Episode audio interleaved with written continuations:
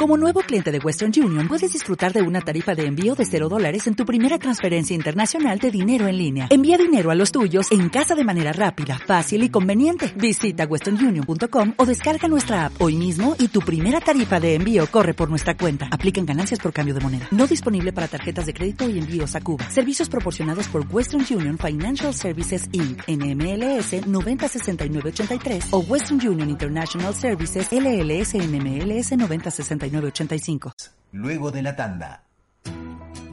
Este año la RK te ofrece cursos de locución todo el año. Consulta al 4224-4130 y al 115-735-5201. Taller Inicial de Locución. Taller de Narración y Locución Nivel 1. De abril a diciembre, la voz será la protagonista en la RK.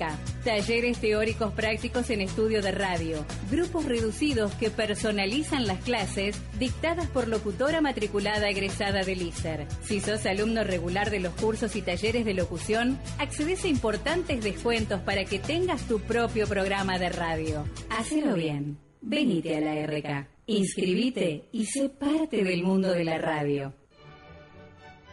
Este año participe de la gran fiesta de la Divina Misericordia. Los invitamos al retiro espiritual del domingo 23 de abril en el santuario de Jesús Misericordioso. Desde las 9 horas, retiro espiritual, imposición de manos para los enfermos no lo dude, anótese gratuitamente y reserve su lugar al 4256 8846 o personalmente en el Santuario de Jesús Misericordioso. Calle 153, esquina 27 Verazategui. Más información www.santuario.com.ar.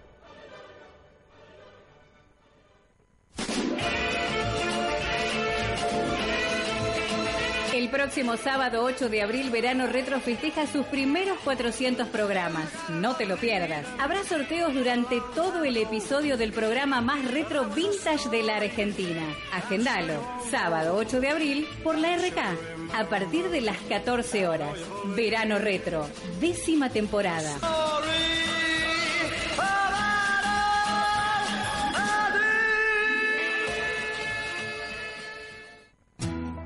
Taller de narración en la RK. Ahora podés ser un buen orador, porque lo importante de la lectura en público y frente al micrófono en la radio es captar la atención del receptor. Basta de textos aburridos, basta de monólogos extensos, densos, monocordes y sin sentido. Comunicarse es saber contar. Taller de narración. La naturaleza de los textos narrativos comerciales, reflexivos, entrevistas y noticias. Inscribite 4224-4130 y 115-735-5201. Siendo alumno regular de los cursos, accedes a importantes descuentos en tus horas de radio. La RK siempre piensa en vos. Dispenser de agua frío calor, sin bidones, conectado directamente a su red de agua corriente, con purificador incorporado. Empresas, comercios, particulares, pedidos, asesoramiento al 4223 3759 o al 15 50 47 8902 www.puritywater.com.ar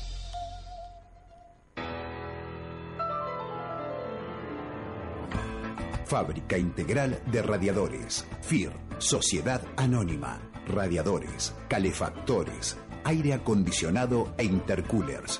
Especialistas en línea pesada. Insumos para radiadoristas, paneles y accesorios. Fábrica Integral de Radiadores. FIR, Sociedad Anónima. Encontranos en Avenida 12 de Octubre, 2821, esquina Juan B. Justo. Teléfono 4 200 9082.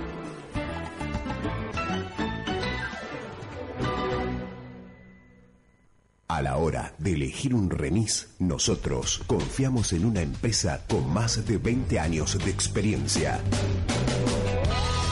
Remis 101. Atención, las 24 horas. 4257-9838. O bien, 4253-4224. Remis 101. Alcina 101, esquina San Martín, Quilmes Centro. La RK cambia. La RK informa. La RK entretiene. La RK 91.9. Sumate a una nueva etapa. El sur vive en la RK. Auspicia este programa. Licenciado Luis Alberto Rusi Gerfó. Seriedad, honestidad, cursos, asesoramientos y talleres. Encontranos en la web en www.pedagogiaholística.com.ar o comunicate al 15 40 24 94 95.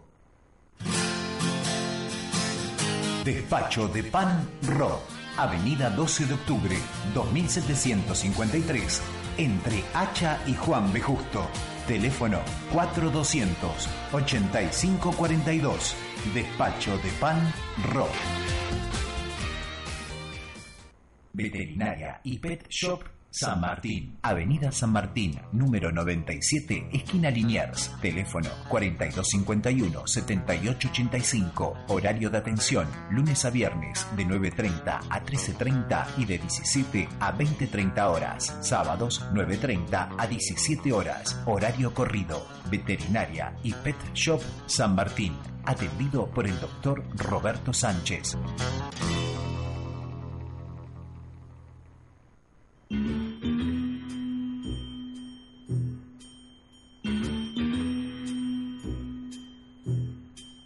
Todos los martes a partir de las 16 horas de animales, política y otros temas con la conducción de Palas Atenea, un programa animalista con una pizca de política y mucho más de animales, política y otros temas. Martes 16 a 17 horas, solo por la RK 91.5. Hola, hola, ¿qué tal? ¿Cómo están, queridos amigos? ¿Cómo les va? Hermoso día, ¿no? Mayormente nublado, veo, veo, veo, este, el cielo está gris.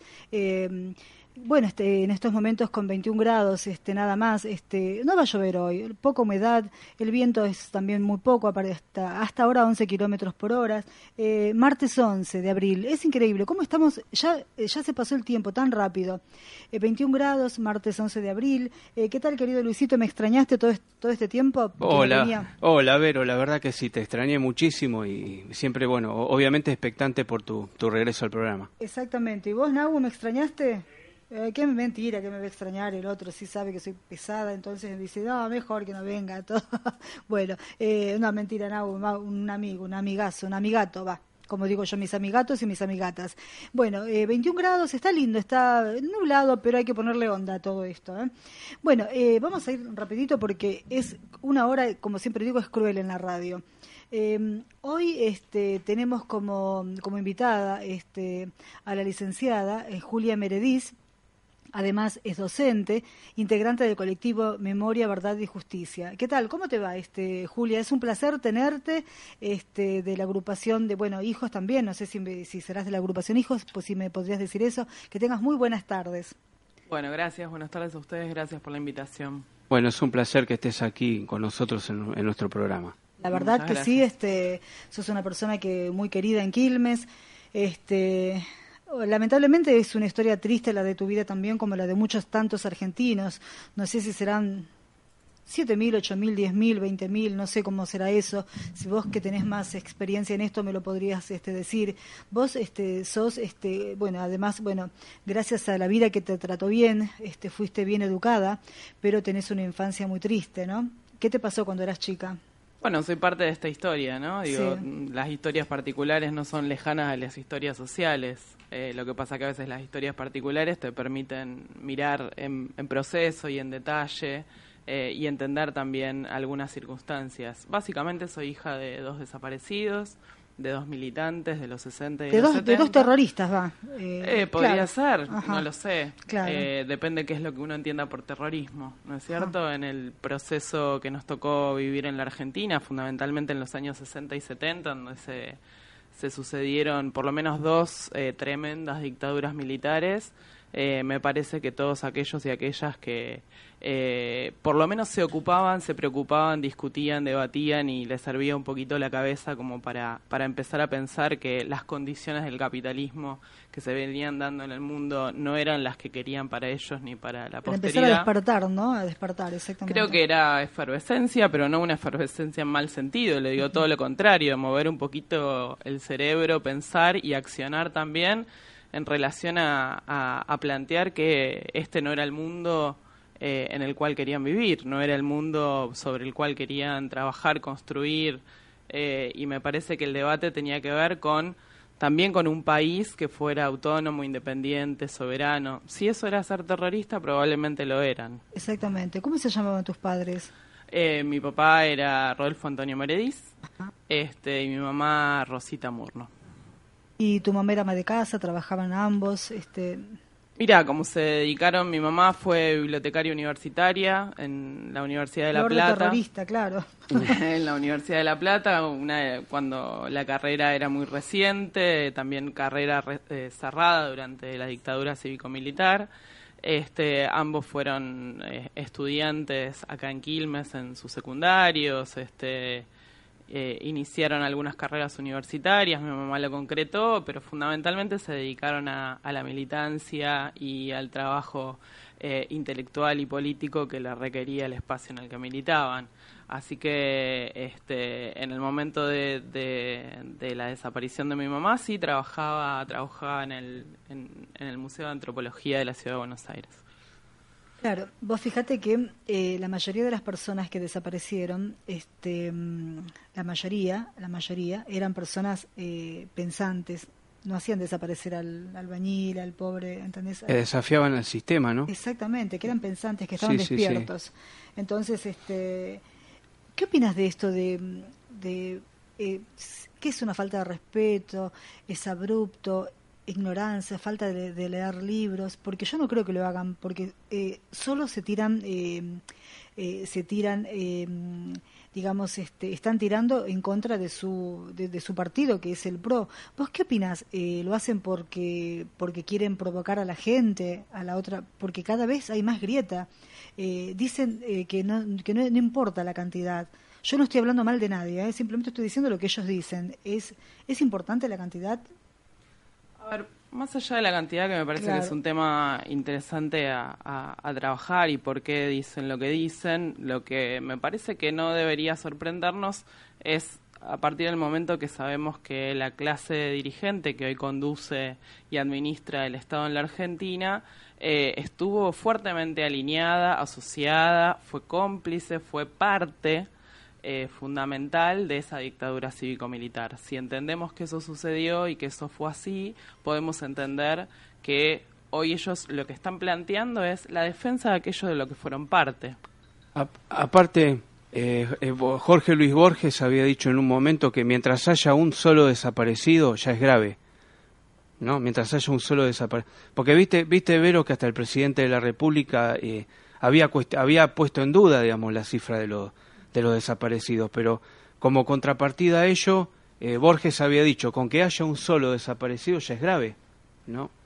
Y por eso me parece que más allá que el tema de los 30.000 o los 7.000 en principio tiene fundamentos para, para discutirlo, a mí la verdad que me parece que, que es la discusión a la que nos quieren llevar, este, cuantificar el terrorismo del Estado. Y el terrorismo de Estado no se cuantifica, es terrorismo de Estado es el abuso de poder por parte del Estado. El abuso del poder. Que, el Estado no lo puede tener. Que no es un abuso menor, no, no estamos hablando de este, un exceso en los modos o en los medios represivos. La supresión, que por supuesto existe. La supresión del Estado de Derecho.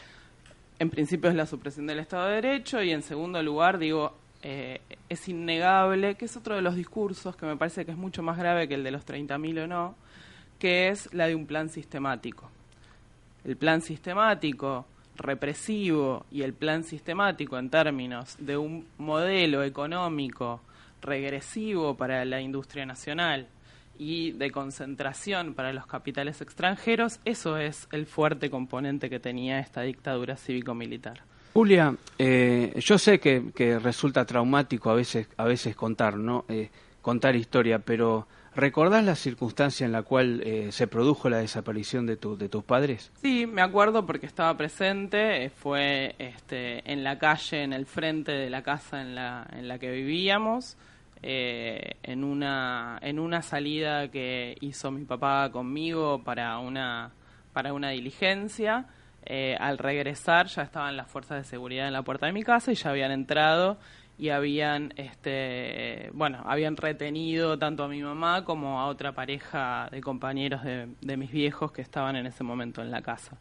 Eh, nada, mi, mi papá me deja en lo de un vecino y a partir de ese momento, a las pocas horas, me va a buscar mi, mi abuelo, que es con quien me quedo, con, mi, con mis abuelos paternos, a partir de ese momento. Pero sí, efectivamente me acuerdo, más allá de que eh, materialmente tenía menos de tres años. Justo estaba por cumplir a poco tiempo los tres años. chicas, me, permiten una, disrupción en el tema. Quiero, quiero comentarles, este, Vero y Julia, eh, ¿cómo ven los diarios internacionales la situación argentina? Ah, ¿Puede ser? ¿Cómo no? A ver qué, Por ejemplo, escuchen el diario El País de España, escuchen lo que, lo que, lo que titula. La inflación agota la paciencia de los argentinos. Después, el diario La Estampa de Italia dice, la Argentina de Macri vuelve a la pobreza, entre bifes, bifes en cuotas y apagones. Después tenemos el New York Times de Estados Unidos. Hasta ahora, gracias a las reformas pro mercado de Macri, lo único que sus planes le trajeron al pueblo solo fue dolor. La pobreza cero de Macri es una meta lejana para Argentina. Después, perdón, después el diario The, Guardian de Inglaterra dice, el negacionismo crece, perdón, el, el negacionismo crece en la Argentina de Macri. El mundo vio como algo muy positivo el juzgamiento de los genocidas y la restitución de los nietos a sus familias de origen. Macri da a entender que no hubo, escuchen bien chicas, Macri da a entender que no hubo tal genocidio y quiere enviar los presos a sus casas. La ONU reclama la liberación de una legisladora del Parlasur, Milagro Sala, primera presa política de Argentina. Se considera su detención como un acto arbitrario en democracia. Increíble, sin palabras, porque bien, bien por la info, gracias por la info. No, por Como siempre, bien informado, así que muchas gracias. Este, yo la verdad que no sabía, porque te digo la verdad, hoy no leí los periódicos. Gracias, Vero, muchas gracias. Este, bueno, este, yo quiero felicitar al señor este, Donald Trump porque está aplicando una economía este, restrictiva, está protegiendo a su, economía. Lo felicito, Donald Trump, más allá de, cualquier cosa. al principio le daba... ¿Eh? ¿Cómo? Y Siria, y Siria dice no. Ah, bueno, estamos en un chascarrillo. Obvio que estamos al borde de la Tercera Guerra Mundial y ya con esto es el peor, lo peor que le... Además no te olvides que está presionado este señor por, eh, por toda la élite para que para que apriete el botón. En cualquier momento desaparecemos todos, chicos, no es que nos vamos a quedar, no nos vamos a salvar. Ojo ¿eh? que la ONU lo declaró oficialmente, Vero, o sea, estamos ya en, plena eh, estamos en la tercera, guerra, mundial, así que este vamos a ir este a un pequeño corte, no te vayas de la 91.9, Julia, ¿me esperás? ¿Te quedás hasta el final del programa? Ya volvemos, ¿eh? No te vayas de la 91.9, ya volvemos. Auspicia este programa. Licenciado Luis Alberto Rusi Gerfó. Seriedad, honestidad, cursos, asesoramientos y talleres. Encontranos en la web en www.pedagogiaholística.com.ar o comunicate al 15 40 24 94 95. Despacho de Pan Rock Avenida 12 de Octubre, 2753, entre Hacha y Juan B. Justo. Teléfono 4200 8542. Despacho de Pan Rock. Veterinaria y Pet Shop San Martín, Avenida San Martín, número 97, esquina Liniers, teléfono 4251-7885, horario de atención, lunes a viernes de 9.30 a 13.30 y de 17 a 20.30 horas, sábados 9.30 a 17 horas, horario corrido, veterinaria y pet shop San Martín, atendido por el doctor Roberto Sánchez.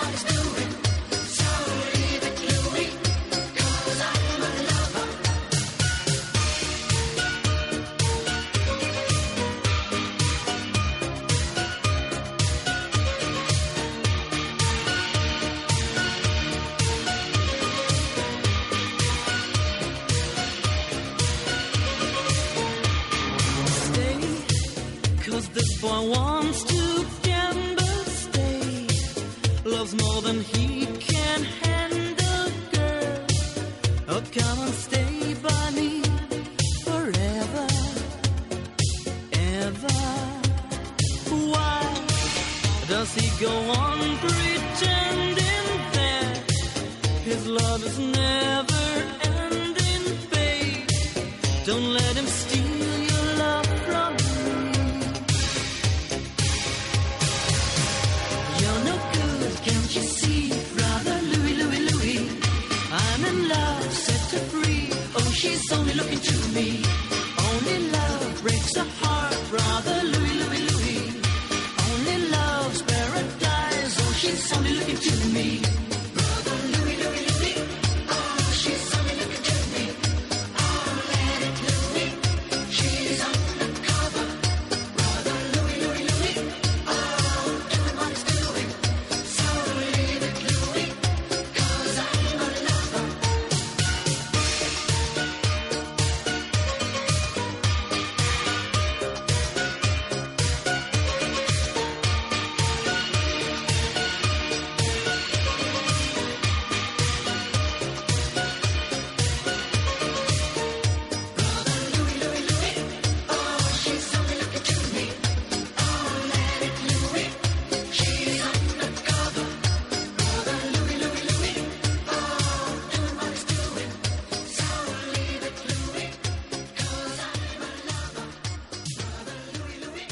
Nuevamente por la 91.9, 21 grados, che, ideal para la cerveza hoy, ¿eh? Un matecito, unos mates con unos bizcochitos, dale. Pero yo nunca pienso, che. Nunca. nunca pienso en un té, en un café, eh, nunca pienso en ninguna bebida. Un fernet, che, si traemos un fernet cola acá, fernet con cola, ¿qué te parece? Es bárbaro, pero tiene que ser el fernet, fernet. El fernet, es, fernet. El, fernet es el fernet. El famoso. Y el famoso. Y la bebida Illuminati por excelencia, que es esa bebida cola famosa que no hay que nombrarla. Ah, no, sí, sí, no, sí. No, no, por supuesto, no le vamos a hacer publicidad gratis.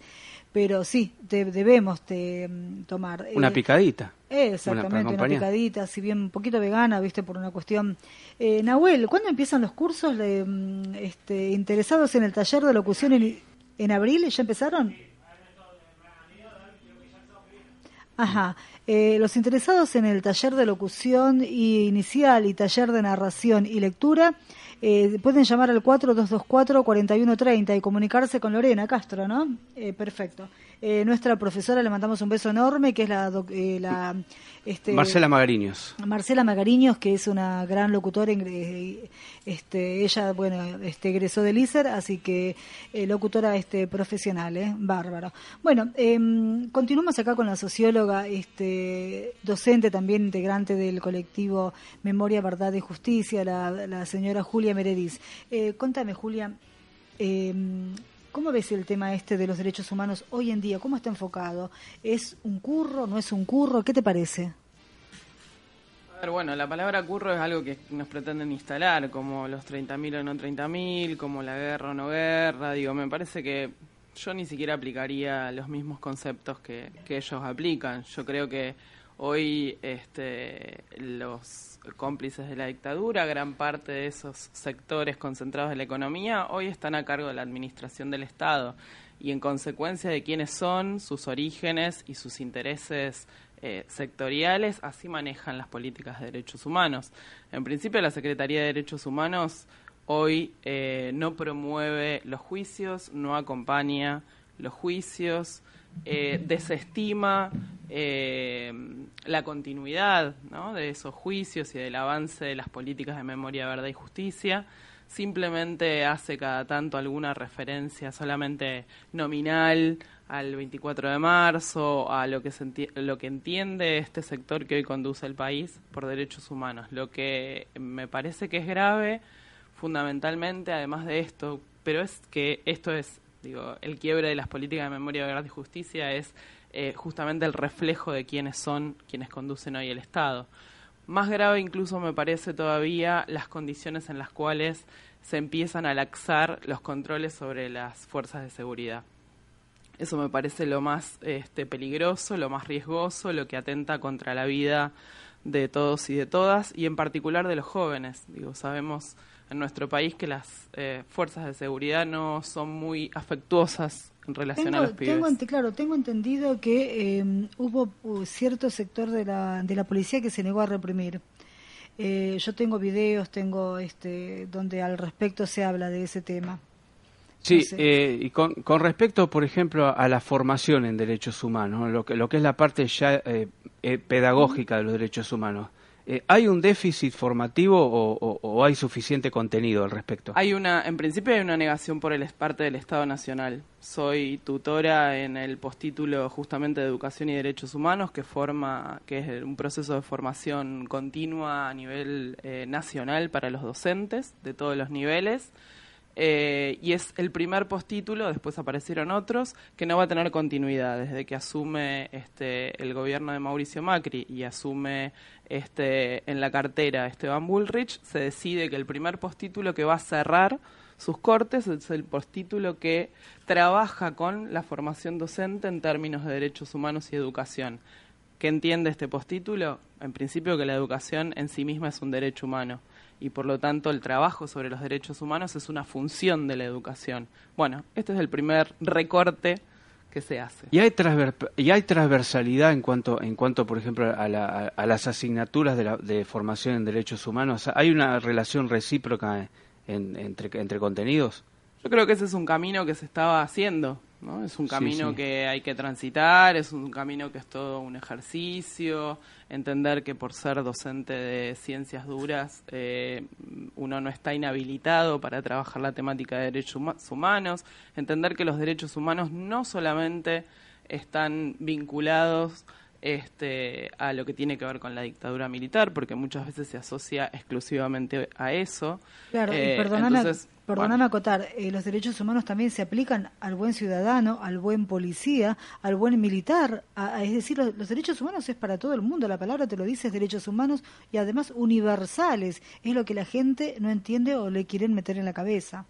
Claro, aparte, eh, una vos como docente lo sabés que hay un, hay un precedente histórico que justamente que la Declaración Universal de los Derechos Humanos, que son válidas para todos los hombres y mujeres, digamos, que estén, que estén dispersos por los distintos puntos del planeta, ¿verdad? Sí, pero para eso hace falta no solamente que, un Estado este, lo, lo, asuma como propio, esa Declaración Universal de Derechos Humanos, la Declaración sobre los Derechos de los Niños, Niñas y Adolescentes, es decir, puede estar el compromiso en términos de la legalidad, pero el Estado, por definición, es el último garante de esos derechos. Y si no ejercita a través de sus instituciones y de sus políticas la aplicación que garantice eh, que esos derechos humanos se promuevan y se, y se efectivamente se puedan llegar a cumplir, entonces estamos en, en el marco de políticas de derechos humanos inexistentes. O sea que hay, o sea que hay una declaración formal desde la jurisprudencia, pero falta una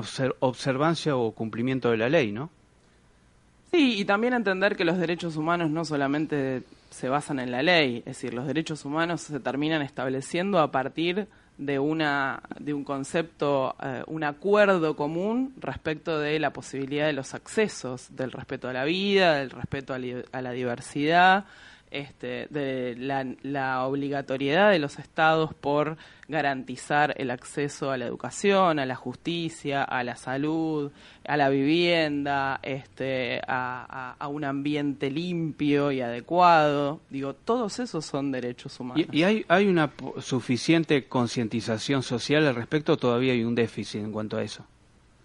Parece que nuestro país ha hecho un, un esfuerzo importante este, a partir de la restauración de la democracia para, para darse cuenta que eh, todo aquello que me falta es justamente porque no se cumple un derecho. Sí. Exactamente. Hay alguien que posteó algo acá, eh, que es decir, voy a ser un poco eh, bipolar hoy, porque por un lado quiero dar el pésame a un buen policía, a quien no se le aplicó hoy los derechos ayer eh, los derechos humanos, un chico de la policía local, eh, Zurita, quien fue asesinado. Lamentable, lamentable, lamentable. Eh, hijo además de un este de un municipal, me parece, también de apellido Zurita o pariente. Son todos los Zuritas de acá de Quilmes, todos amigos, así que es por eso que, les, que esto es este un poco eh, un poco bipolar. Así que por favor discúlpenme. Acá hay alguien que posteó algo muy lindo, va, muy lindo, eh, sabias palabras. Eh, ¿Quién dijo? ¿Quién dijo?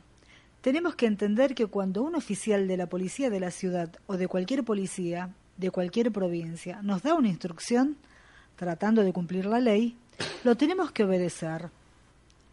Si lo sacás no te reprimen. ¿Qué significa eso?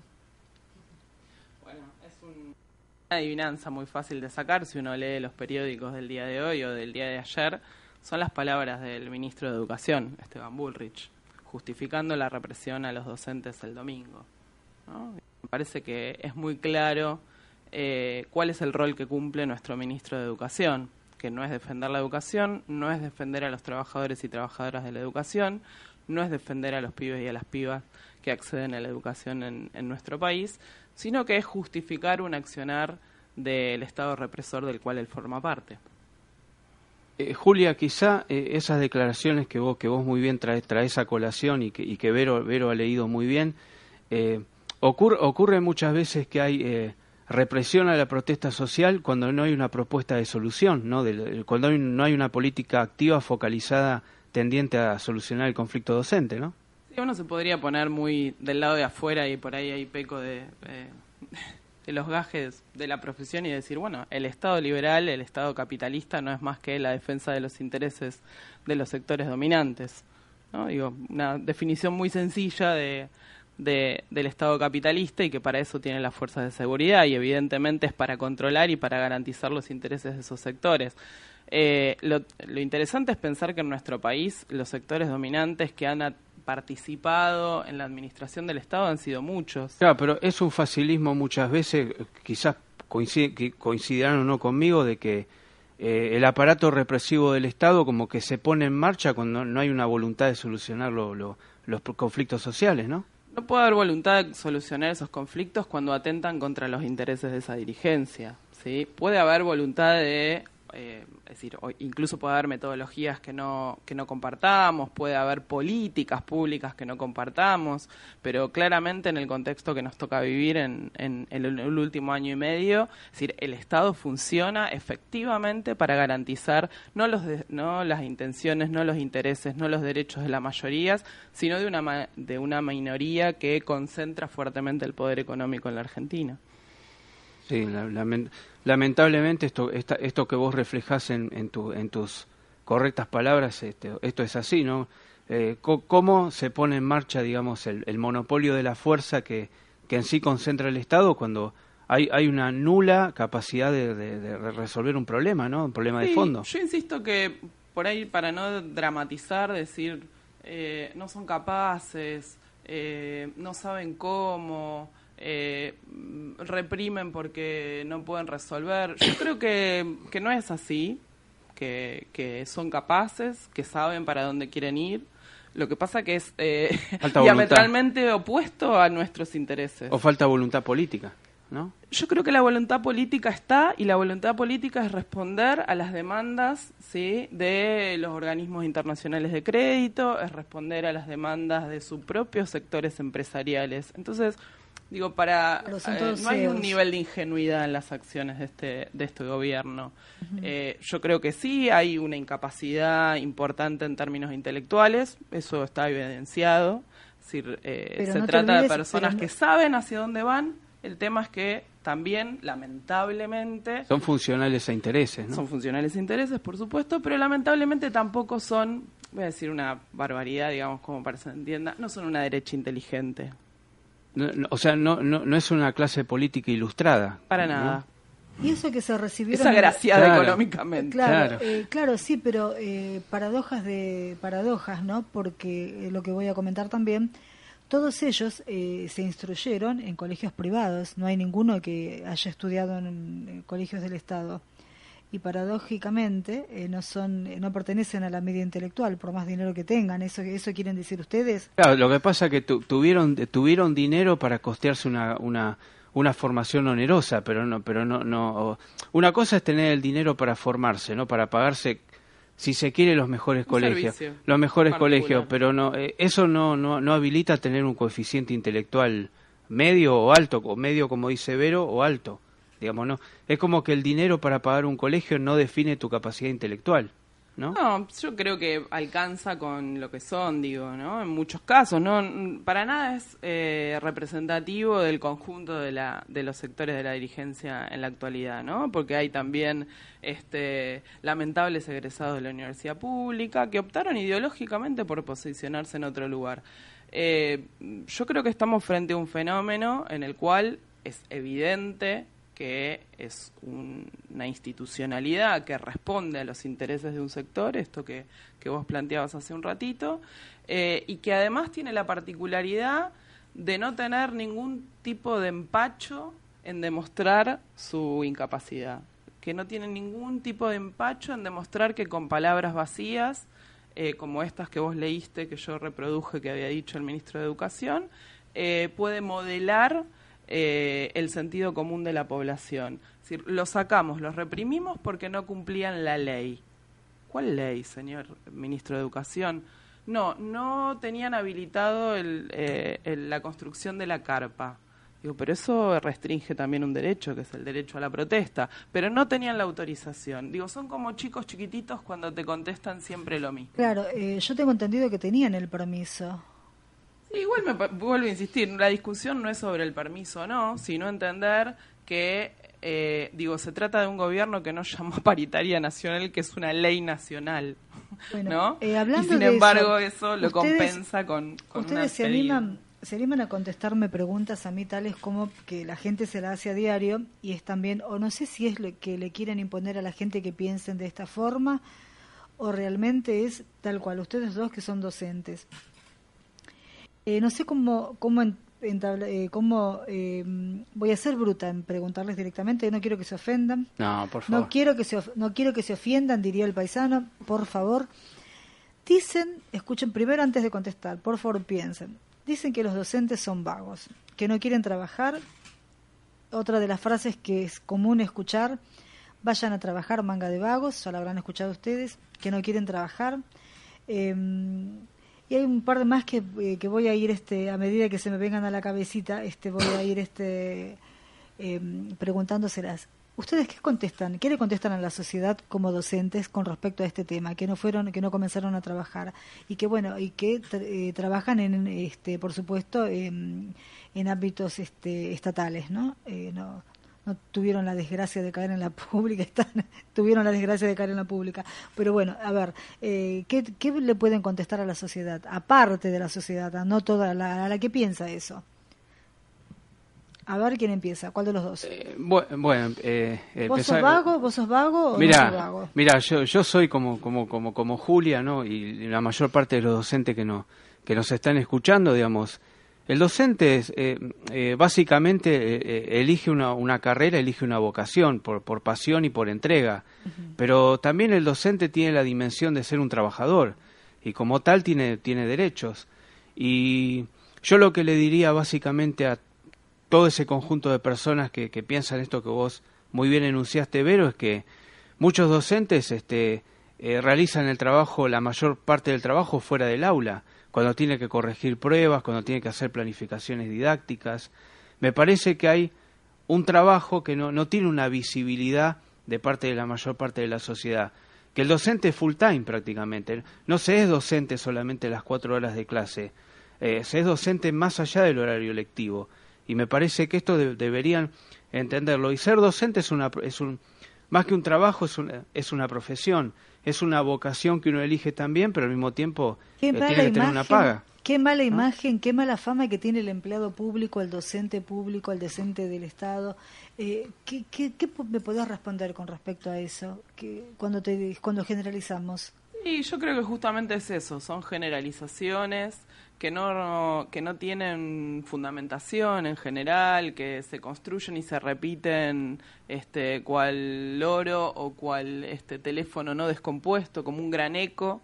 Este, son vagos, trabajando cuatro horas, digo, me parece que son generalizaciones, pero también creo eh, positivamente que ni siquiera es una gran mayoría de gente la que piensa eso que ese discurso se instala, es el que más se ve, es sobre el que se debate. El dominio de, dominio de, las, de las masas. Este, Exacto, pero yo creo, que, creo que en el conjunto de la población, porque todos hemos sido atravesados por la educación pública en la mayoría de los casos, pero todos hemos sido atravesados por la educación y todos hemos transitado por la vida de los docentes, los que hemos tenido de pequeños y de más grandes o, o de nuestros colegas.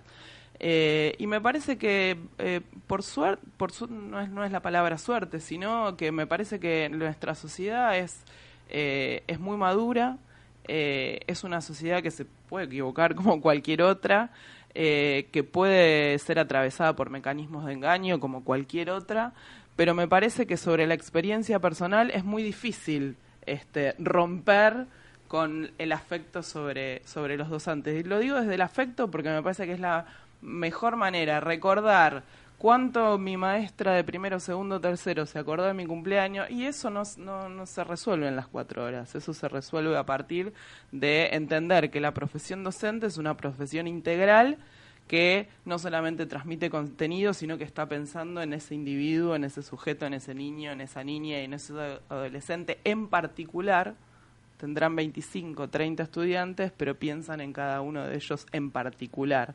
Así que yo me imagino a cualquier persona que trabaje cuatro u ocho horas que piense que su trabajo, su tarea no es directamente solamente con un medio, con una compu, sino con 30 individuos, con 30 sujetos diferentes y diversos a los cuales hay que atender de manera particular. Y, quizá, y quizás una maestra le ha dado mucho más afecto a un alumno que quizás que una propia madre o un padre en, en su propia casa. Y justamente eso, esos mismos padres que se quejan del docente, capaz que no le dan el afecto que le tienen que dar a los chicos, ¿no? Qué paradoja, ¿no? Qué paradoja de la vida. Yo recuerdo eh, a, mi gran profesor de, de aquella, lo que pasa es que me voy a mandar al frente con la edad, pero por ejemplo, lo tengo eh, vívidamente un grato recuerdo del profesor Gambardella, estenografía, Eh, vos tal vez sos más chica que yo, andamos por ahí en la edad, no la digas porque acá los únicos más viejos son ellos, es, es Nahuel, el más viejo acá. Eh, y después el profesor, el contador de Alegri. Eh, yo me recibí acá en el comercial número 3, el que está acá cerquita, a un par de cuadras. Y, eh, y volviendo y usando la misma palabra repetitiva, qué paradoja de la vida. Con esos dos profesores me llevaba siempre contabilidad y estenografía, bueno, en cuarto y quinto año, contabilidad de primero y quinto año pero son los profesores que más me exigían y los, y los profesores que más amé entre con el con lo que significa la palabra amor, el respeto que se le tenía al profesor era, era una cosa increíble. Y, mm, y bueno, nos exigían, yo trabajaba, estudiaba y me exigían, este, y bueno, este, es como ustedes dicen, este, se acordaban de cada uno de nosotros con nombre y apellido, nosotros a veces hacíamos un alto, un paréntesis y nos contábamos cosas y, este, y bueno, y se acordaban de todos, de todos los alumnos, que era difícil porque muchos chicos, yo recuerdo que éramos, que en aquel entonces también éramos, éramos bastante. Entonces, este, no sé si había antes más, antes habría más alumnos que ahora, sé, no, no, no estoy en, el tema de las estadísticas, pero mm, no creo que ser docente sea una tarea fácil. Eh, tenés que proyectar la voz, como nos dice, la, como nos enseña nuestra profesora de locución, eh, tenés que gritar mucho, terminás este difónico. Eh, eh, muchos, este, no, no es fácil. Yo me parece, no, yo no estaría en ese lugar, no me gusta. Poner límites muchas veces en el aula, como ponen los padres en en el ámbito familiar también eh, y poner límites muchas veces eh, es difícil para los padres. es, duro poner límites a veces no y yo creo que digo la, la docencia tiene la, la gran capacidad de ser una de las profesiones que no le queda otra más que adaptarse al contexto y que es necesario y es fundamental y eso implica que no es lo mismo ser docente hace 50 años atrás que serlo hoy no por ni mejor ni peor, sino que es distinto porque las sociedades cambian, los este, adolescentes, los niños cambian. Este, sí, no solamente eso, sino que la sociedad se va modificando, eh, sufre eh, al sufrir una transformación la sociedad también este es los otros días me decía alguien me lo resumió en palabras muy crudas, muy básicas. Eh, nuestro nivel humano, nuestro ser, nuestro nivel de ser cayó, eh, decayó la educación, decayó nuestros valores, al decaer todo también es una decantación y vemos este, docentes también mal preparados hoy en día. Eso es una realidad. Sí, la, eh, falta de formación en el, en, el, en, el, profesorado también, ¿no? Eh, eso sí es una realidad, es una realidad. Digo, me parece que estamos remontando, recién estamos remontando algunas falencias eh, de un modelo este, muy este, destructivo de la educación pública que, que transitó la década de los 90, ¿no? Entonces, digo, resolver algo que destruyó es muy difícil. Entonces, la década de los noventas. Digo, me parece que, que hay que ser consciente que, que me parece que las cosas cambian, eh, los valores cambian, los sentidos o las prioridades que determinadas generaciones creen que son las únicas y que son los grandes valores cambian y hay que entender también que, que la educación no es buena o mala este, en función de esos valores que yo tengo, sino que es buena y mala en, en tanto y en cuanto permite la accesibilidad, permite el acceso al conocimiento, permite la generación de conocimiento colectivo en ese espacio de intercambio entre docentes y estudiantes, este, y permite posibilidades a futuro. Digo, me parece que ese es el fundamento de la educación. Otra cosa importante antes de antes de, de cerrar el programa es este que eh, la escuela primaria, por ejemplo, ahora hasta la escuela secundaria es, es, obligatoria. Pues la obligatoriedad se extendió. Sí, sí, sí, me parece perfecto. Em, hay chicos que de determinados sectores de la sociedad, de los estratos este, más bajos, este, van a comer a los comedores, a las escuelas, y bueno, eso es otro tema que vamos a invitar después a algún consejero escolar. Están llegando pocas raciones de comida, este también. La superposición de la función pedagógica con la función asistencial. ¿no? Exactamente, exactamente. Es un híbrido en la función eh, docente, ¿no? Exactamente. Y qué difícil que es eso, ¿eh? porque abordar un tema así, por eso te digo, tener un chiquito que que les silba la pancita de hambre y ser docente en una escuela rural o en una escuela de acá eh, debe ser muy triste. Sinceramente es una es una tarea muy noble. Este, bueno, vamos a hacer un pequeño cortecito y ya nos vamos este, para ir despidiéndonos. Eh, dale, Nau, ya no te vayas de la 91.9, ya Este programa, licenciado Luis Alberto Rusi Gerfó. Seriedad, honestidad, cursos, asesoramientos y talleres. Encontranos en la web en www.pedagogiaholística.com.ar o comunicate al 15 40 24 94 95. Despacho de Pan Ro, Avenida 12 de Octubre, 2753, entre Hacha y Juan B. Justo. Teléfono 4200 8542. Despacho de Pan Ro. Veterinaria y Pet Shop San Martín, Avenida San Martín, número 97, esquina Liniers, teléfono 4251-7885, horario de atención, lunes a viernes de 9.30 a 13.30 y de 17 a 20.30 horas, sábados 9.30 a 17 horas, horario corrido, veterinaria y pet shop San Martín, atendido por el doctor Roberto Sánchez.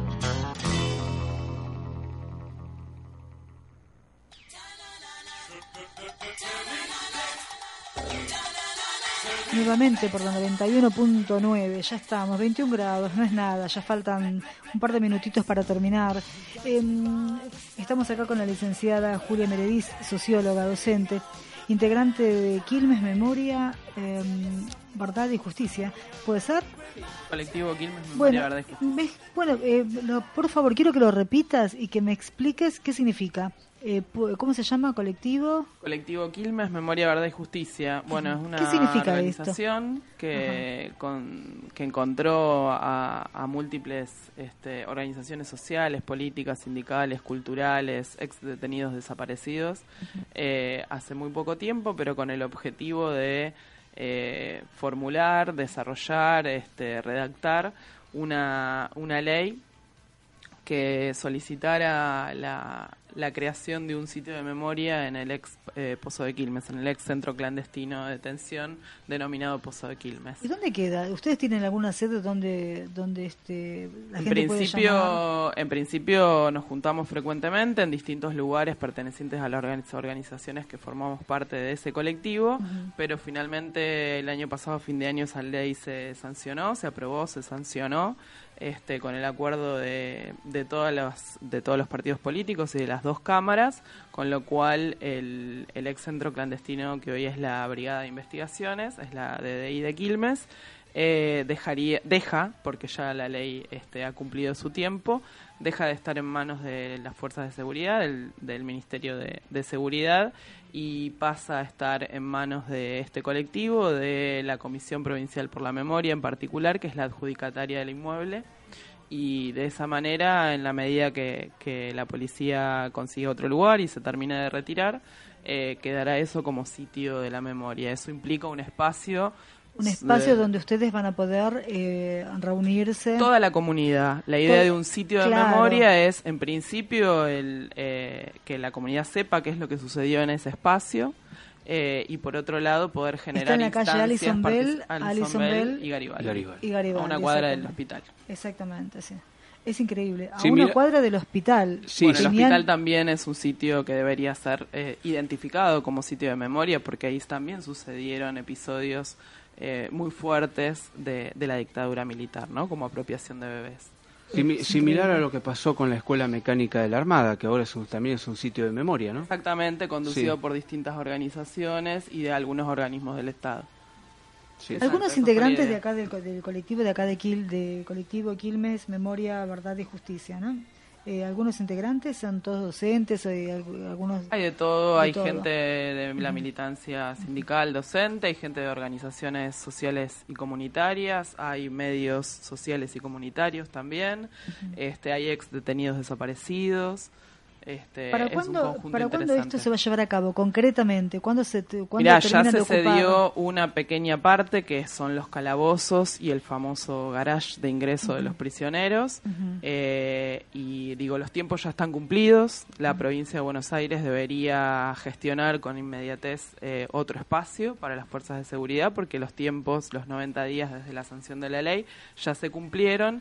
Y el inmueble ya debería estar en propiedad Es de la Comisión hoy- Provincial por la Memoria. Hoy, 11 de abril, todavía funciona. Todavía sí, se ha ido desplazando algunas actividades. Por ejemplo, la primera actividad, por suerte, que se, que se eliminó es la de tener prisioneros, es decir, tener detenidos en ese espacio. Ya, de hecho, no es posible o no era posible tener detenidos, pero bueno, las circunstancias hacía que existieran. Eh, y de a poco ir trasladando. Es cierto que son 140 trabajadores de seguridad. eh, no es fácil, pero no, bueno, no es fácil, claro los que tiempos sí. están cumplidos. Claro. Entonces ustedes después van a tener un espacio físico donde van a tener un teléfono, un lugar un- donde se van a poder reunir y la comunidad, eh, porque eh, va a ser un museo también, tengo entendido. Sí, la idea de sitio no es museo, sino que la idea de sitio es, implica es el reconocimiento de la historia, sí, pero también el trabajo sobre los derechos humanos en el día de hoy, ¿no? Eso implicará todo un trabajo también de antropología en términos de Claro. no tocar el lugar, digo, eh, eh, hay hay ex detenidos que han circulado y ven que hay determinadas condiciones que son semejantes a cuando ellos estuvieron detenidos y otras que no. Todo eso se trabaja con, con arquitectura este forense, digo, hay que hacer todo un proceso. Mucho Porque- trabajo, mucho trabajo para muchos profesionales, porque fíjate todo lo que ella nombró, este antropología, eh, ¿qué dijiste? Antropología, Antropología. antropología, Ahí van a necesitar forense. antropólogos, eh, médicos forenses, arquitectos, docentes que después den este las materias. Bueno, ya y te generar también un, un archivo sobre todos los eh, desaparecidos de Quilmes o de la zona, digo, eso se está haciendo un trabajo interesante, lo están haciendo algunos compañeros del colectivo, ir recabando información de todas aquellas personas que o siendo de Quilmes o habiendo transitado por Quilmes eh, fueron este, desaparecidos o fueron detenidos y luego liberados. O sea que es un trabajo de reconstrucción histórica, Exacto. un trabajo de, ingenie- Claro. de ingeniería Exacto. prácticamente. Sí, ¿no? sí, sí, sí. Hay bastante información, pero también uno sabe que en estas cosas, en el intercambio, aparece nueva información a pesar de que hayan pasado prácticamente 40 años. Eh, digo, hoy lamentablemente, digo, despedimos a un ex detenido del Pozo, a- falleció ayer Alcides Chiesa. Ah, sí, sí, sí. eh, un, un cineasta muy reconocido, pero también este uno de los detenidos de, del Pozo. Fíjate, eh, cineasta, otro cineasta. terrorista, el Y cineasta. digo, yo el, el- el recuerdo lo conocí poco, pero el recuerdo que tengo es haber compartido con él en la puerta del pozo, eh, como él contaba que esos famosos portones y ventanas que tiene este el- la brigada, eh, él se dio cuenta que había sido trasladado a ese lugar por un ruido de, de- de- de los cerramientos, porque él y su padre habían fabricado esos cerramientos el año anterior eh, diciendo, bueno, yo construí, prácticamente construí mi propia cárcel, ¿no? Así que, digo, cua- cuán mío. fuertes son las, las, Las cosas que unen y las historias. ¿no? Las historias, las historias son muy fuertes, muy tristes, muy que te pegan fuerte, tenés que estar preparado psicológicamente para aguantarte todo eso. Este, bueno, eh, 17 horas, este, 21 grados, hoy es 11 de, de abril. Eh, Julia, este, te vamos a estar llamando para, para fin de año, para cerrar tal vez el año, a mediados de año. Ya vamos a ver en qué momento, en cualquier momento te vamos a hacer una nueva invitación. Eh, quiero agradecerte de mi parte algo muy, muy este, especial, este, bueno, por este, en honor a Rodolfo Meredith y Rosa Mun, Munro, Murno, perdón. Este, y bueno, ya que estamos, este, bueno, anda despidiéndote vos también y de paso Bueno. también decir, este, mm, Domingo Alberto Martínez, presentes. Bueno, muchísimas Ahora gracias. siempre. Muchísimas gracias a, a todos, a vos Vero, a vos Julia, muchísimas gracias. Y ha sido un placer estar, estar con ambas, con Vero y con Julia. Así que, un placer.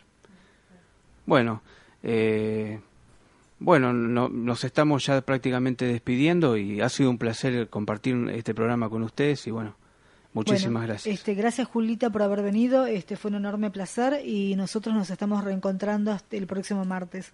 Muchas gracias por No, la invitación. no, Hasta por pronto. favor, un placer Bueno, haberte hasta- bueno, tenido. gracias Julia. ¿eh? Bueno, Nahuel, hasta el próximo martes. ¿eh? Vos estás en la RK. Entérate de lo que pasa en la ciudad. ¿Necesitas ayuda? En O'Reilly Auto Parts te ayudamos. ¿Necesitas algún consejo? Te aconsejamos. Nuestros profesionales en autopartes están siempre disponibles para ayudarte a encontrar lo que necesites. Excelente servicio al cliente es solo una de las ventajas que ofrece O'Reilly Auto Parts. Los profesionales en autopartes. Auto Parts.